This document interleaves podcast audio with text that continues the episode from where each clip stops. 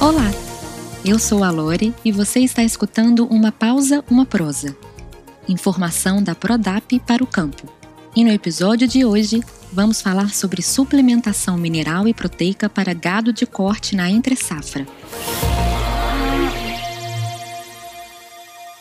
O suplemento mineral proteico é uma alternativa para fornecer a quantidade de proteínas e minerais complementares para alcançar as metas de ganho de peso estabelecidas. O Guilherme Reis, diretor de conhecimento da Prodap, dá a dica de como utilizar essa suplementação de maneira estratégica nesse período de entre-safra, quando a qualidade das pastagens diminui consideravelmente.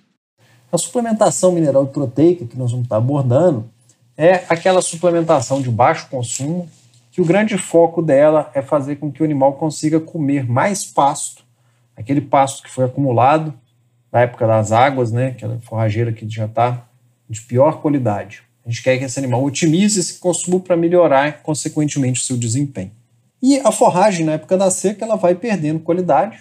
E essa perda de qualidade aí, ela não acontece de uma forma abrupta, né? ela acontece gradativamente. Com isso, o teor de proteína dessa forragem ele vai reduzindo da época que as chuvas param até o final da época de entre-safra. E é muito comum a gente ver no mercado é, as pessoas usando, às vezes, um único produto ao longo de toda a entre-safra.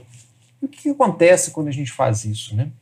É, o que vai acontecer é que no início da entre-safra, o capim ainda tem um teor de proteína um pouco mais elevado e que se o animal conseguir comer a quantidade objetiva desse suplemento nessa época, a gente está desperdiçando proteína.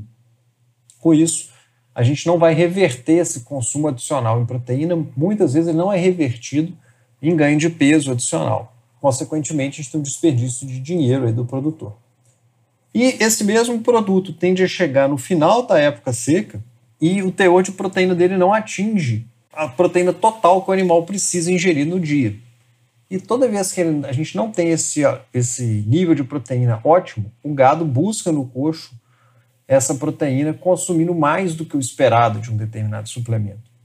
E a gente pode tentar, às vezes, até regular um pouco com sal branco, mas a depravação de apetite do boi ou da vaca buscando mais proteína, é muito comum a gente ver casos dele comendo duas, três vezes o que ele precisava comer de sal branco por dia ele come a mais para buscar essa proteína. Então, muitas vezes, problemas de consumo alto na época da seca, eles estão ligados à falta de proteína e não à falta de sal branco.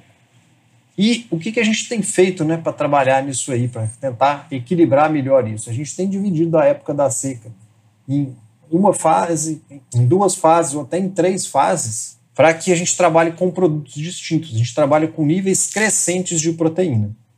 Então, com isso a gente busca equilibrar o gasto do produtor é, no teor de proteína que ele vai estar, tá, do suplemento que ele vai estar tá comprando, para que a dieta do animal seja balanceada ao longo de toda a entre-safra, evitando aí a gente desperdiçar excesso de proteína no início e evitar excesso de consumo de produto no final da seca. Porque como a gente aumenta o teor de proteína desse produto na fase final, ele tende a equilibrar dentro do consumo objetivo.